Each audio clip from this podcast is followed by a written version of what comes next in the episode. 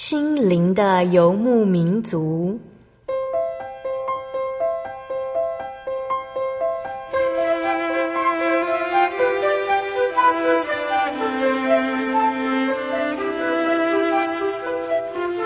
在这个谁都不管谁的后现代社会里，每个人的心灵都是游牧民族。成长的过程就是寻找的过程。每一颗漂泊的心灵，其实都在寻找生命的绿洲。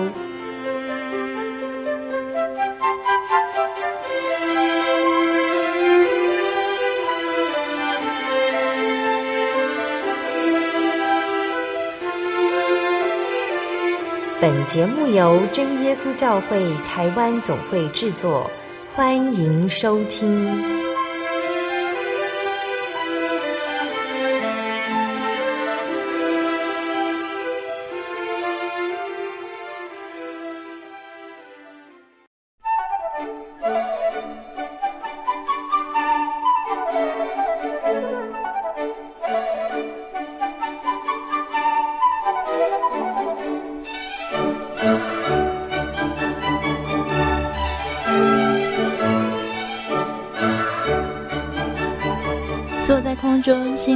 游牧民族节目听众朋友们，大家平安，我是阿弗拉。今天播出七百六十二集《音乐花园圣乐之旅》专辑，古典音乐家。在今天将与大家分享海顿以及莫扎特这两位音乐家的圣乐作品。节目开始之前，阿弗拉先点播一首诗歌给大家，出自真耶稣教会赞美诗第六首，歌名是《歌颂主造化大功》。在诗歌当中，我们将听见歌词谈论着神所创造的一切。诗歌之后，我们一样要邀请真耶稣教会台北教会方以如老师来与我们探讨今天的主题，也将跟大家介绍这首曲子是出自哪位音乐家的作品哦。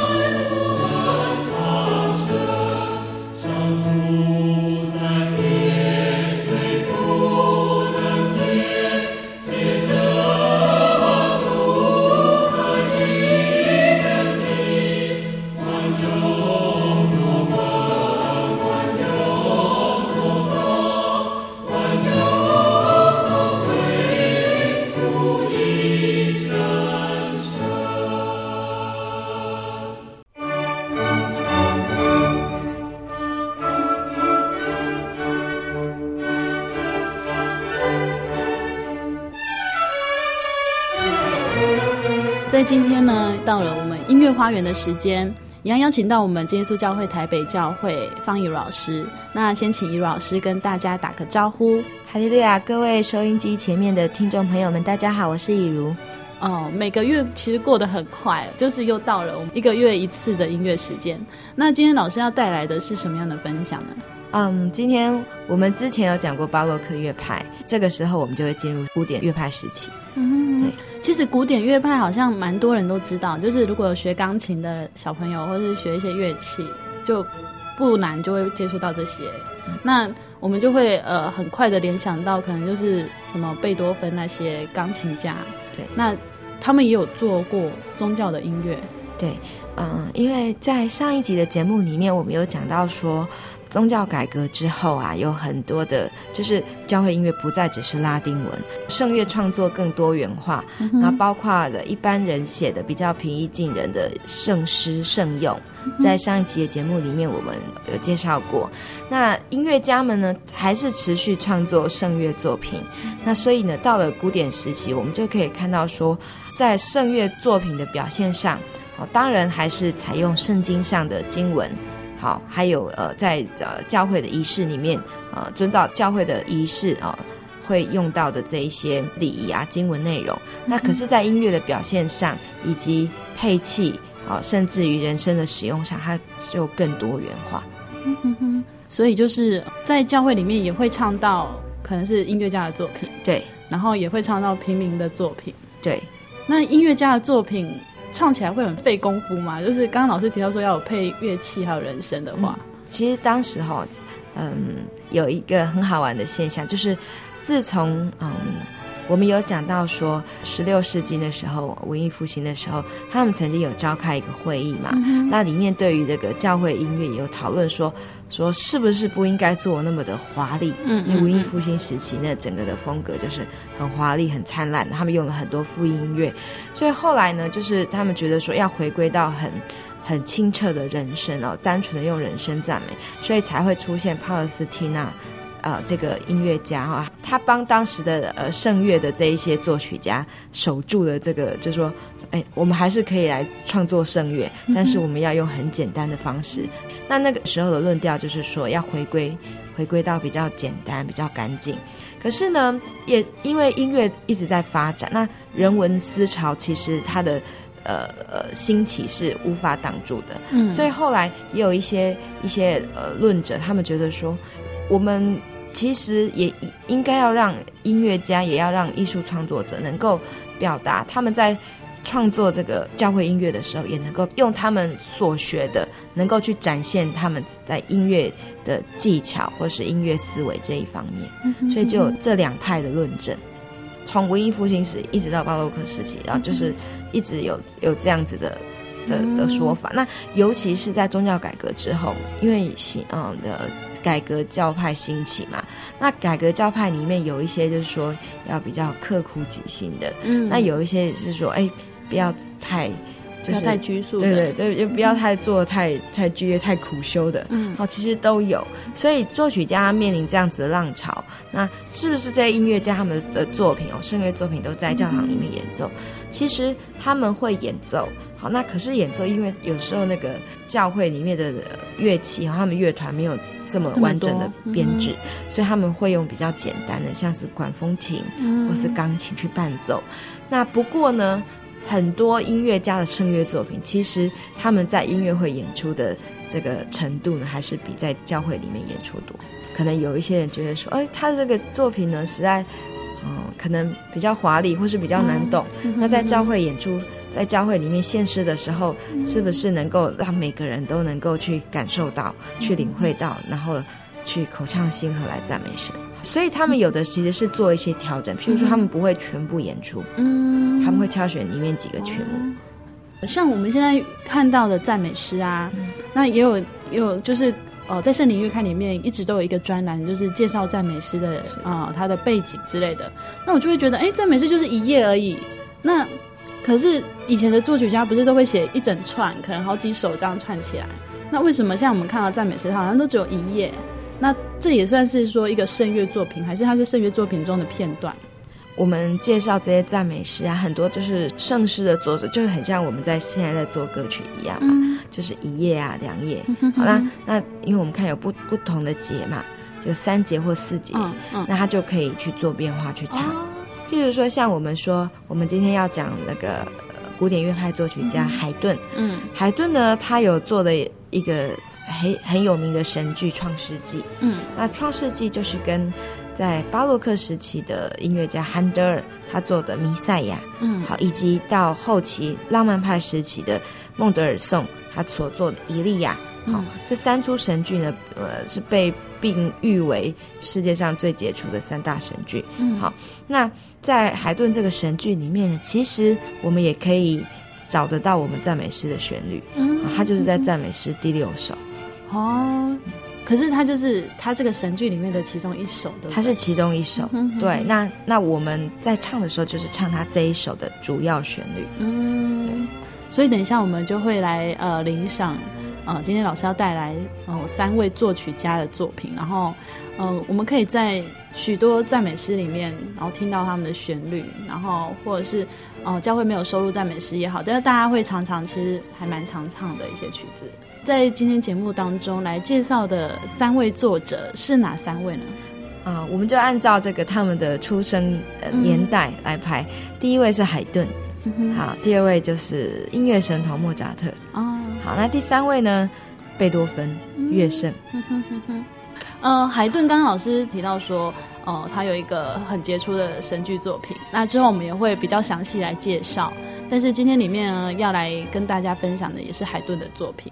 对，我们今天主要就是听的这一首是呃他的神剧《创世纪》的选曲。嗯、那这首选曲呢，就是我们在呃耶稣教会的赞美诗的第六首可以听到，它就是在讲说神的创造。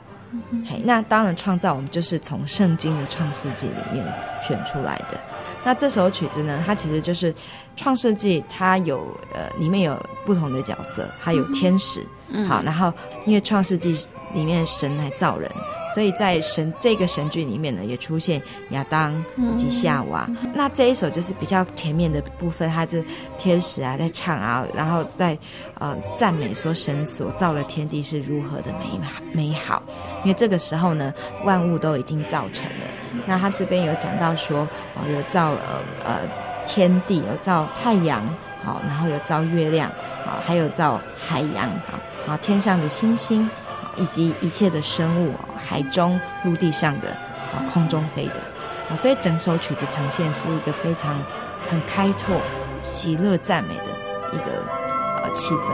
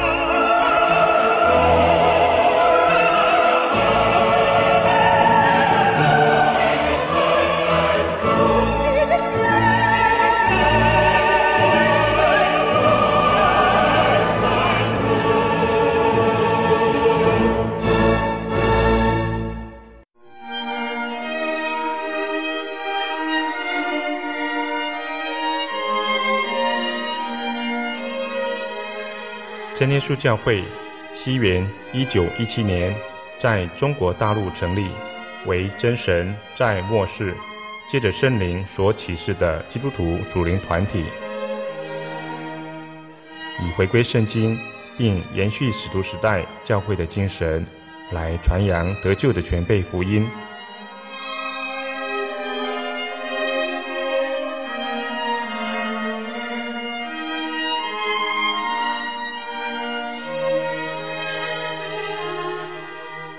初期的传道工人，在圣灵的带领下，以真理和神迹奇事的彰显，来证实所传的福音，以能亲近耶稣，得着救恩。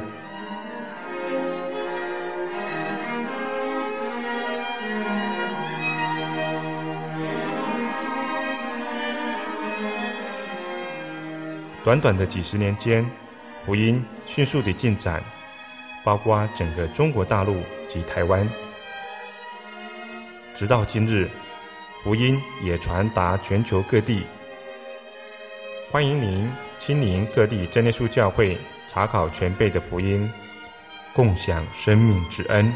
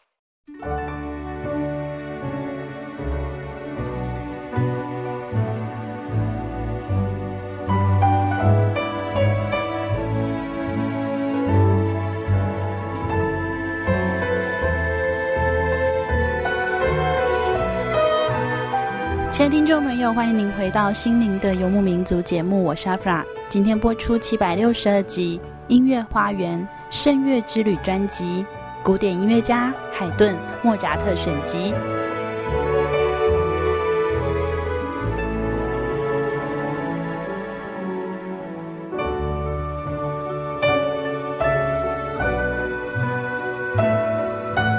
海顿哈，我们之后还是还是会跟大家介绍他的《创世纪》以及他的四季哦，他又写了好几部神剧。嗯、那海顿跟莫扎特两位都是奥国人，哦，奥地利的人。嗯、那其实海顿我还是稍微提一下哈，他因为他出身很贫苦，嗯、那小时候有参加唱诗班，所以其实宗教信仰对他来说，一直在他生活里面有扮演很重要的角色。嗯、那他其实也跟巴哈一样，嗯。他常在写曲子的时候，他还是就是他都会跟神祷告。嗯哼哼哼。好，所以所以我们在听刚刚那一首作品，虽然你听起来你会觉得四平八稳，哈，好像呃没有像莫扎特那么欢乐，嗯，可是你就会觉得说。嗯，感觉你听了，你不会觉得心情非常的很容易就躁动。他是井然有序，然后可是因为海顿呢，他其实也是有幽默感，他做了很多交响曲吧，所以他有有一个外号叫交响曲之父。好，所以他的曲子虽然有的人说哦有点 boring，但是他还是会有一些小小的幽默在他曲子里面。那刚刚我们听的这首曲子，最重要就是他用各种乐器去代表各种神的创造。所以嗯，大家在听的时候呢，应该。可以略略感受到哦，有那个高音就可能是天上飞的，好、嗯、木管乐器呢，可能就是啊比较温柔的生物，啊铜管乐器可能就是海里游的啊、哦、这样子的。嗯，那接下来就是莫扎特了。莫扎特，嗯，大家都知道他有写很多曲子，嗯，对不对？阿弗拉知道有哪些曲子？嗯，我都只会想到 安魂曲而已。你有弹过他写的什么？小星星吗？是的。莫扎特，我们知道他是大家都都很熟悉的音乐神童嘛，嗯，那都是知道他小时候故事啊，然后几岁做的一第一首什么曲子啊，然后十二岁的时候，我说他去听那个之前我们说那个阿莱格里做的那一首《求主垂怜经文歌》，然后他听一遍，他就把它全部都把它写下来。哦，我们都听了都是这一些比较神话的部分。好，可是今天我们要介绍呃莫扎特的曲子呢，却不是他小时候，是他比较生命的后几年做的曲子。可是说到他生命后几年，其实也是才三十几岁哦。对，他他是嗯。一七五六年生，好，那我们呃要先听的这首曲子呢，大家应该蛮熟悉的哈。这一首叫做《圣体颂》，嗯，是在他最后一年，三十六岁那一年，哈，一七九一年夏天的时候完成的。好，那这首曲子哦，可能很多人一听就啊，我听过，嗯，很很熟悉啊那个曲调，但是我们无法去想象说这个听起来。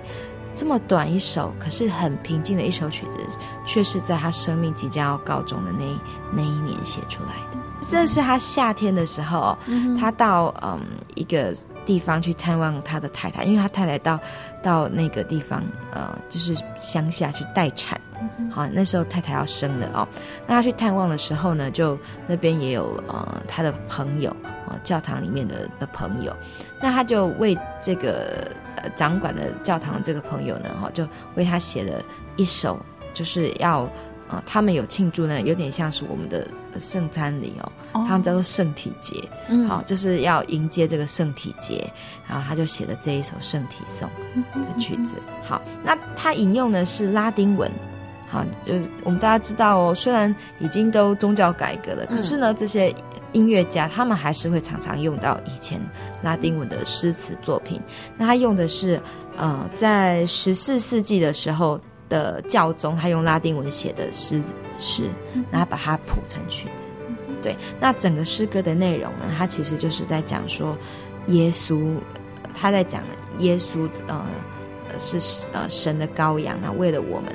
好降生，那后来呢？钉被钉死在十字架上，为我们赎罪。那从他的肋旁呢，流出了血跟水。好，那这个他的身体呢，是为我们舍舍命。好，那血为我们流。好，那这样的恩典呢，是为我们一直到万代。对，整个的歌词就是其实很短，可是他的曲子真的写的，你就觉得很平静。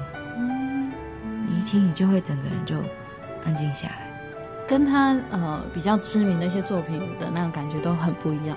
对，是平静，而且其实到最后会觉得有点升华，有点升华，嗯，就是有点 pure 的境界。不知道大家在欣赏的时候可以慢慢去领会。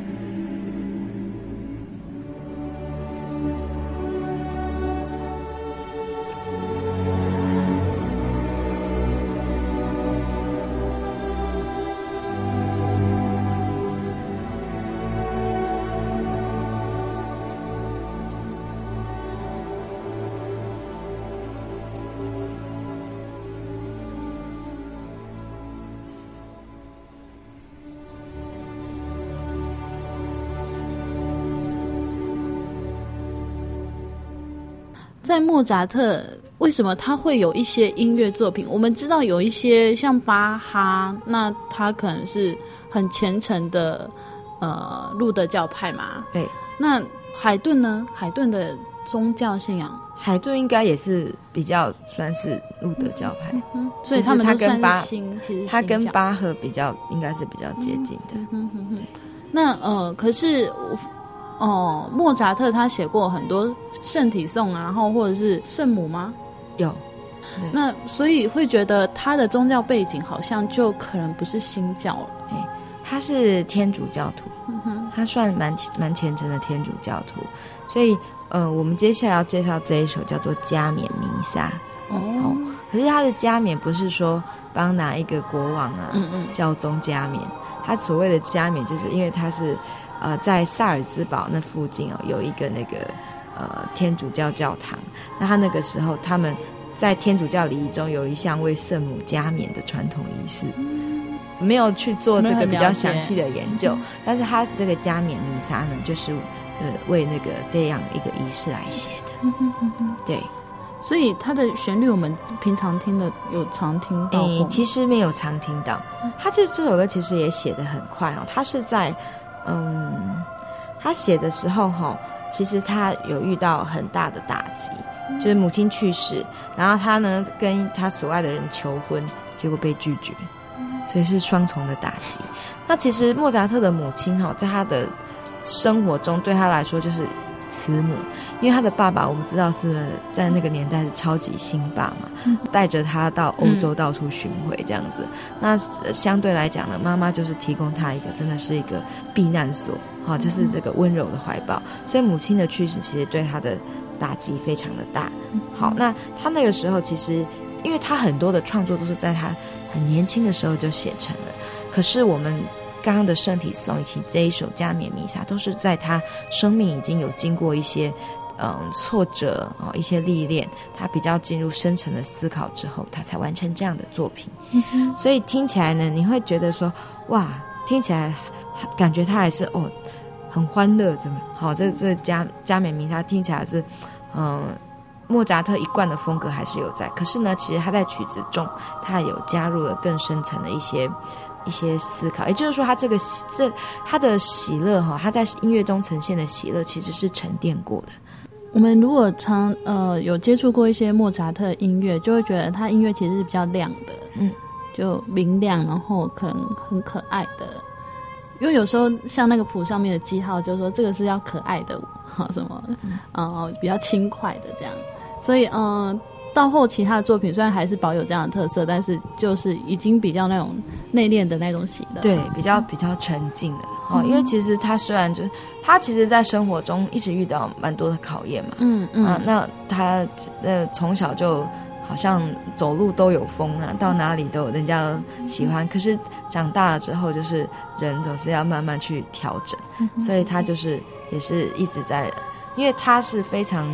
希望能够，艺术家都是很希望能够创作自由，嗯，所以他后来就是也没有接受呃那些嗯宫廷的职位，嗯、他就就自己创作。嗯、那教学生也很少，他几乎就是一直写，一直写，一直写。好，所以这种还是当然这样的，嗯，会有一些经济压力，因为其实收入并不是很多。嗯、那所以莫扎特在遭逢很多这个现实层面的这这些考验的时候，其实他反而会更去思考，就是会转而会回去去思考他心灵哦，他怎么样才能够让心灵能够有一个呃寄托，有一个依靠。嗯嗯嗯。那加冕弥撒，我们嗯听的呢是他的 Gloria，哦，荣耀颂。因为弥撒有好几个部分嘛，那我今天就是选的是两个部分，嗯，Gloria 以及另外一首是羔羊经 Agnus Dei。对，那荣耀颂哦，就是因为荣耀，所以大家望文生义，荣耀就是要非常光辉灿烂的意思。好，所以他们他这边用的是那个路加福音二章第十六节的经文，至高之处荣耀归于神，所以你会听到那个那个乐团就是这样。快速的音群上升，然后合唱也是唱上去啊，非常的喜悦，很雀跃的的声音在赞美神。好，然后再来就是在地上平安归于他所喜悦的人。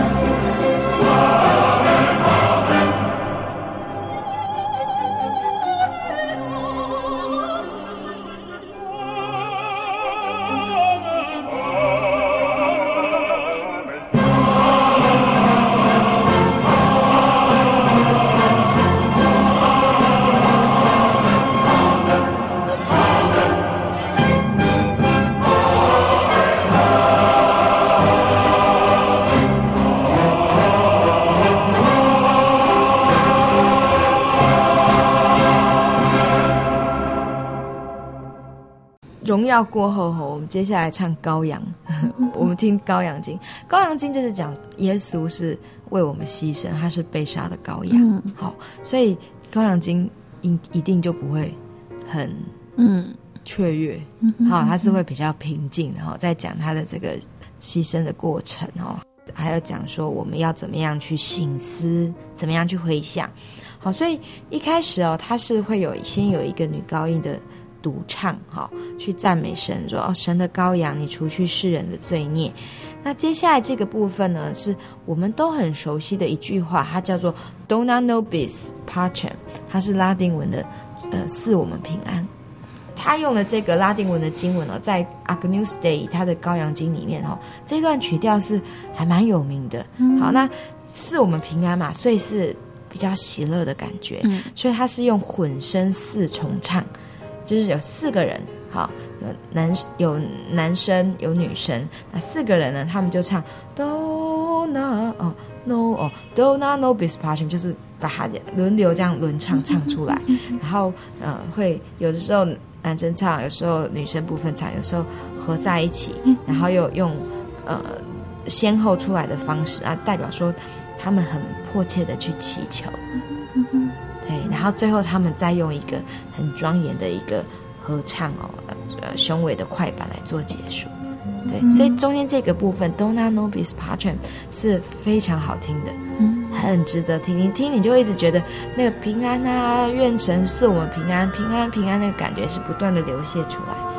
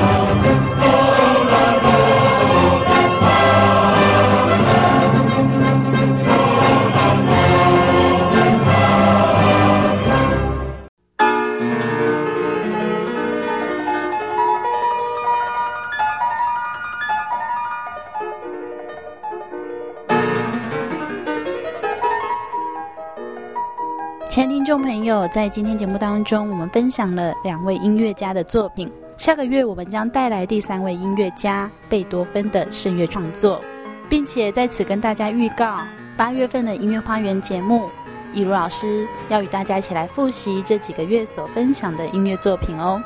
在节目当中也会举办有奖征答活动，所以大家要仔细收听每次的音乐花园时间哦。如果刚好错过了节目播出，您也可以上网 joy 点 org 点 tw，joy 点 org 点 tw，点选网络广播收听之前的节目哦。如果您喜欢今天的节目，欢迎来信与我们分享，也可以来信索取节目 CD、圣经函授课程。来信请寄台中邮政六十六支二十一号信箱，台中邮政六十六支二十一号信箱，传真零四二二四三六九六八。零四二二四三六九六八，谢谢您收听今天的节目，愿您平安，我们下周再见。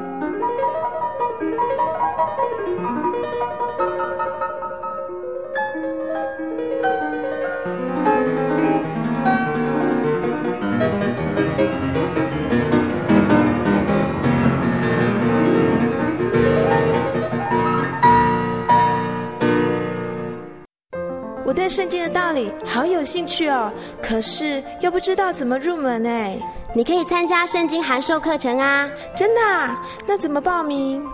只要写下姓名、电话、地址，寄到台中邮政六十六至二十一号信箱，很快的，你就会收到第一课的课程了。赶快去寄吧。嗯。圣经函授课程能循序渐进的引导您更了解耶稣基督的福音。得到生命的滋润和来自信仰的力量。本课程完全免费，欢迎来信台中邮政六十六支二十一号信箱，请注明参加函授课程。愿神祝福您。记得我的圣灵的那天，正是教会的秋季布道会，传道在台上勉励我们。要恳切的向主祈求那应许要赐给我们的圣灵。当我到台前，会下来祷告不久，就被圣灵感动，舌头如火焰般的跳动了起来，就像圣经当中《使徒行传》所记载的情形，说出奇异的舌音，身体也跟着震动了起来。那个时候，我的心头火热。泛起阵阵的平安和喜乐，那种像是找到家、回到家的感觉，让我久久不能释怀。我知道自己已经得到了宝贵的圣灵，真实的体验耶稣升天之前所给我们的应许，就是相信他的人要从腹中流出活水的江河来。这也是使徒彼得他们在五旬节的时候。被浇灌所得到的圣灵，圣灵改变了我，在我的人生路途上陪伴我、指引我，让我真实的接触到主耶稣基督。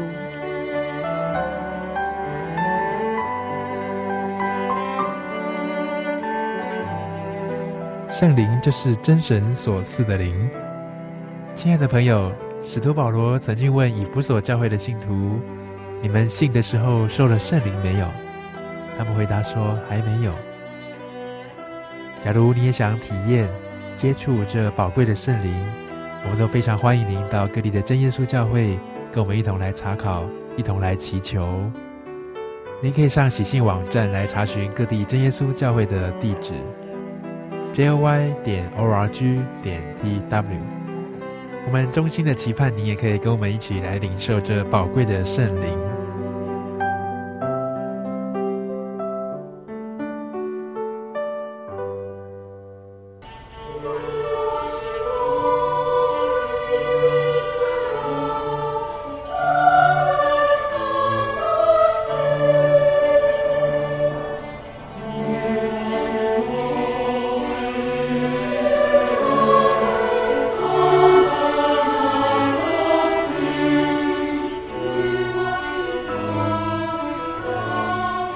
Música